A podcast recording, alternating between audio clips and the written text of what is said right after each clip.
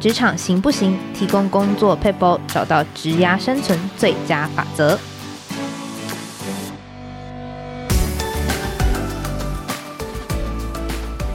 Hello，听众朋友们，大家好，我是经理人月刊采访编辑吴美心。在今天的单元，我们会提供职场大小困扰的小撇步，让你解决工作烦恼，即学即用，为职涯加分。在今天的单元呢，我们要讨论的主题哦，有点像是上次雷同事的单元，但是呢，是更实际，关于在职场上我们遇到形形色色、个性都不一样的员工。他可能不一定是团队当中的第一名哦，但他也不会是最后一名的员工。那如果你是主管，在面对这种个性都不一样的员工的时候，选用预留嘛，那你会选择哪一种？那假设你的团队当中有任何下面一种我们讨论的员工当中，你要怎么样直跟他相处？怎么样看待这名员工？那欢迎副总编辑张玉琪 Amy。嗨，各位经理人 Podcast 的听众朋友们，大家好，我是 Amy。好，那先说做这个题目的原因呢，是因为我们之前在 IG 上有做一个网友问答，那有一个网友呢就提出非常好的题目，他就说现在的应征者他来，他都直接跟他说，我希望我的工作可以薪水不错，让我准时下班，而且离家近，这是他应征的理由。那他就问我们说，哎，像这样的人呢、啊，他到底是聪明，还是他其实是不能吃苦啊？所以我们就想说，就针对这个情形。设想主管会遇到的两难问题，然后今天邀请艾米来跟我们大家有一个解答，就也不要说解答，就交流一下。因为我想要先问一下美心，就是，哎，美心心里头会有觉得有一百分，就是在不用二选一，就是很棒很棒一百分的，就是员工或同事吗？如果是从同事的角度的话，我心里一定有啊，我就会觉得，哎，一百分的同事。应该说，我不敢讲说，我希望要求同事这样，但我至少希望我可以达到像这样目标的人，就是第一个就是态度好嘛，就是如果。我可以尽量只听一遍就听懂别人的话，然后去做。我觉得这当然是很好的。那再第二个的话是，你可以在工作上适时的去帮助别人。我觉得这个也是一个很好同事的表现。然后再来的话是，我自己觉得，应该说我对我自己的期望也会是一个可以懂同事性格，那包括他的可能雷点，还有他的优点。因为雷点你可以避免，就是跟他沟通有一些。冲突。那优点的话，当然就是你如果能够欣赏这些同事，你们当然就会相处很愉快。这是我认为的心目中完美一百分自我期许的部分。对，每对自己的期许实在太高了，我觉得好感动哦。怎么会想要做到这么多事情呢？那艾米心目中没有一百分的员工的想象吗？呃。坦白说啦，我觉得因为没有人是完美的嘛，所以基本上我觉得没有什么一百分的员工，就是很难很难。那当然不是说你觉得这个同事都不好，而是你心里中一定有很棒很棒的员工，但是他可能未必是一百分。我我觉得主管很喜欢喜欢员工，应该是。态度好啊，能力好啊，可是这个能力一定不是一百分，而是从主管的角度，他会觉得哦，我好希望你可以再学会什么，再做什么，然后你可以成就的更多、更高、更远，然后有一天你可能可以取代我的位置。就是对于主管来说，就是看到这样子的员工，会觉得是最棒，就是你会很想要教他，很想要带他，但他可能就你可能不会用一百分来形容他，你只是会用觉得他是呃很想教他的员工，然后。我觉得相对来说也是这样啊，就是因为今天美心跟我说要做这个二选一，所以我就想说，对于这个员工来说，其实一定也没有一百分的主管嘛，就你一定也会跟主管相处的时候，会常常会有，哎，要是主管怎么样怎么样就好了，或者是很容易看到主管的缺点哦，所以今天就是这个二选一，可能请大家就是微微包容一下主管 心中小小的偏见，或者是小小的选择。对，这次我们做的关于会有几个很难的，对于主管来说二选一选用预留方面有很难的抉择，但并不是说这些抉择它就是完全正确，而是提供一个我们自己的想象跟一个看法而已。那因为实际上就是领导者就是在管人嘛，那人本来就是一个很活的事情，所以你很难用一套方法去套说这个就是正确答案。那刚刚讲完了很多的开场，我们现在就来正式问问题了。第一个问题呢，就是很。很多人都会说，哎，有一些人呢、啊，就是我们团队当中就一定会有那种很聪明，然后可是你叫他学东西，就是他怎么样，他都不肯学新的，或者说他就是只愿意做好自己分内的事情，但他不愿意接触新领域的东西。可他确实能力不错，嗯。那另外一种呢，就是你知道他很愿意学习，愿意尝试各方面的东西，可是他可能都需要很努力才能够达到某些领域的标准的话，那主管你会选择哪一个员工，就是栽培他，或者你会怎么样用他？就是这个题目本身，我刚在就是录之前已经跟美心讨论非常久，因为我们都 就是觉得题目非常非常的困难哦。那但是呃，应该这样讲，有有几个面向啦，就是。如果说主管从 potential 来看，他会觉得谁的 potential 比较高，他可能会比较倾向选他。所以，比如说，呃，刚刚讲聪明，可是只做六十分，就假设我预设他 potential 是比较高的，那我可能作为主管，你会去想办法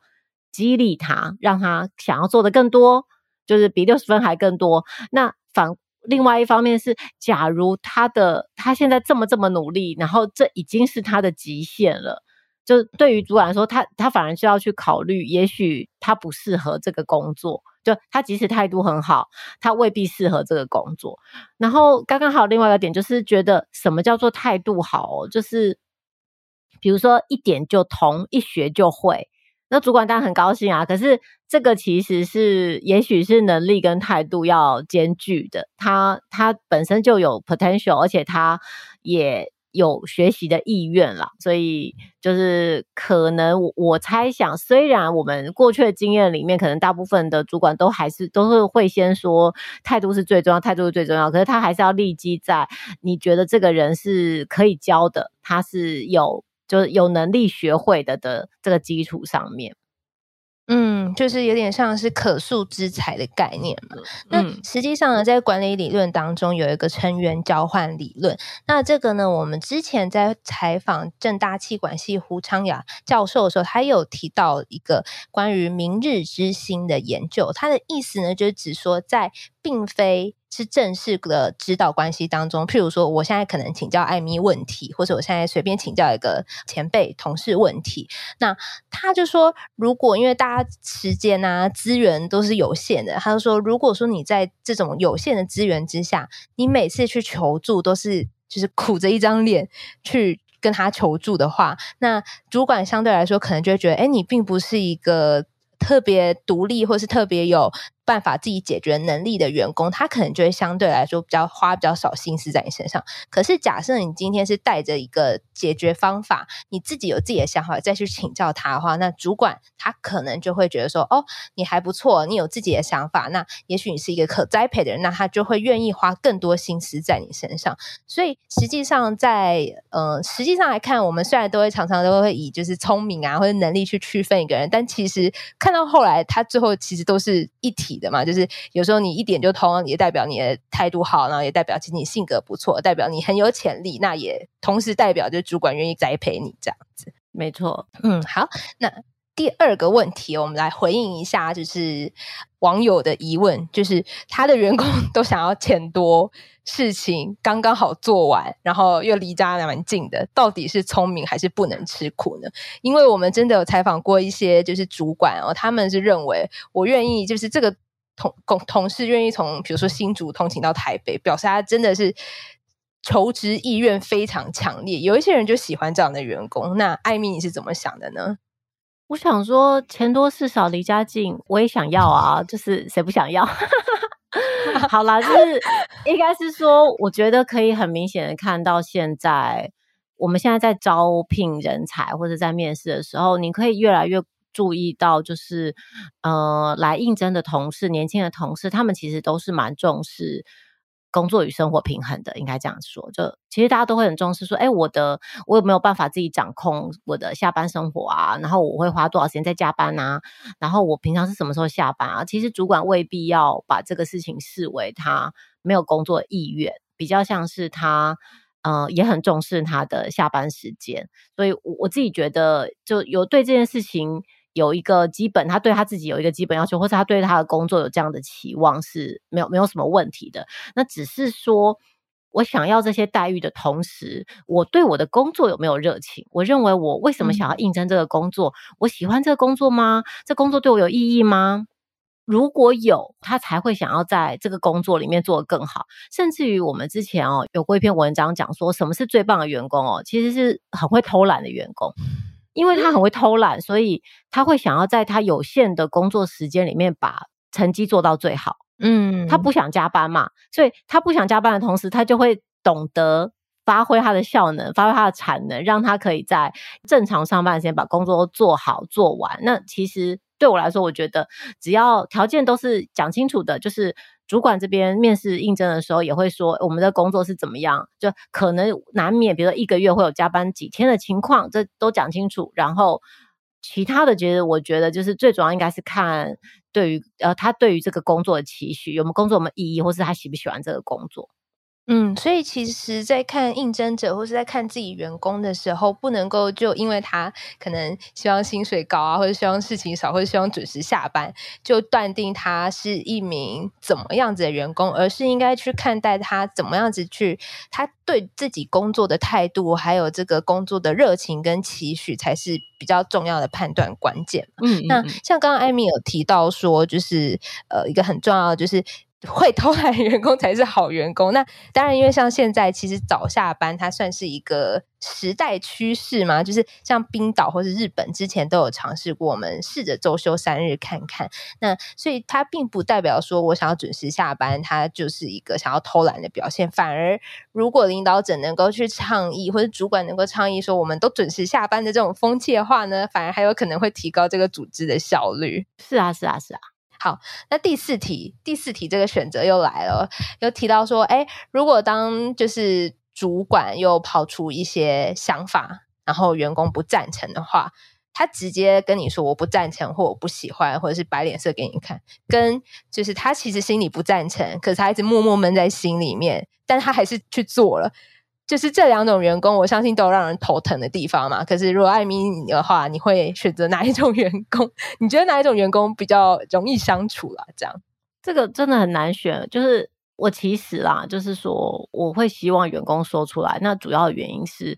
通常愿意说出来的人，他可能。说的本身就是抒发的过程，所以他说完之后，他可能情绪过了，然后他的意见也获得表达，获得聆听了，那就好了。但是不说的人，他可能这个事情会累积在他的心中，就是就成为一个定时炸弹，他可能会累积越来越多的不满，然后让他的情绪没有办法疏解。那但是这两个后面还是有一个前提，就是不管是说还是不说，主管还是需要有人去做。就是说完了之后，你要能够同意这个结论，就是不管是主管改变心意，或者是主管不改变心意，那你还是得去做嘛。嗯，然后你如果不说，你能能不能接受？就我不说也不做，还是我不说，可是我最后还是会去做。就是会做的，我觉得主管都会接受。那如果说都会做的话，我会喜欢选一个会说出来的。艾米也是回答得很坦白。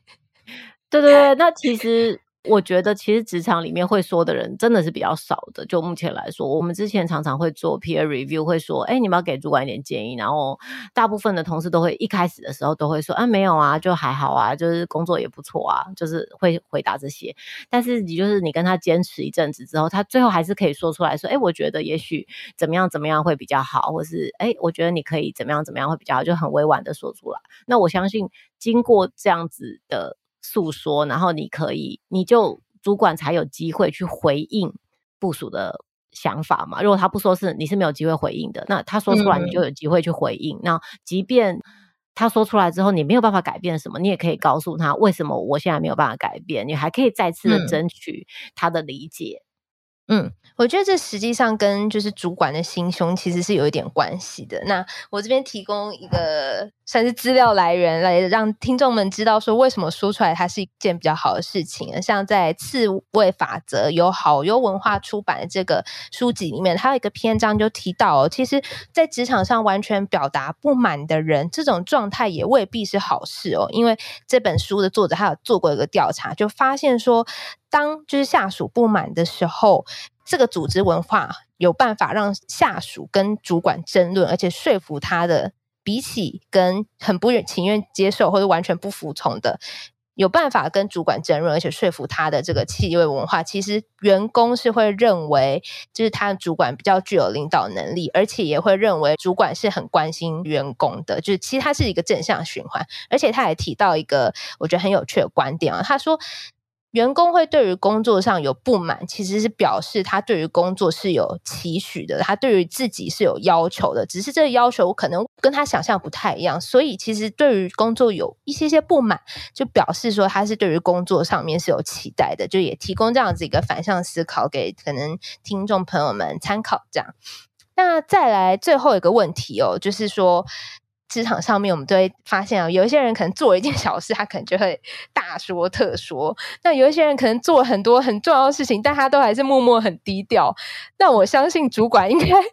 都会比较注意到很会说话、很会表达的人吧？当然，因为主管跟每一个部署相处的时间都是有限的。那这些很会说的人，他肯定也是在，比如说在会议中比较常发言。那他可能比较主见，就是他会让。主管觉得，哎、他比较有想法，这是蛮正常的事情，应该这样讲。那只是说，另外一方面，就是我觉得这好像是给主管的一个提醒，就是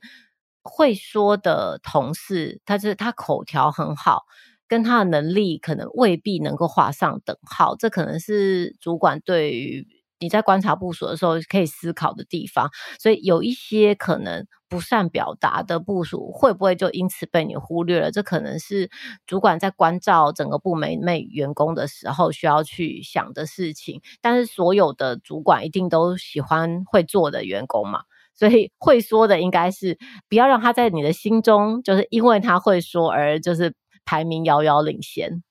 嗯，是，如果是关于这方面，怎么样子更实际去考核，或是检视员工的绩效，可以听我们之前有录过一集关于绩效考核的题目。那如果听众朋友对于这方面有疑问的话，也可以从里头获得很多的解答。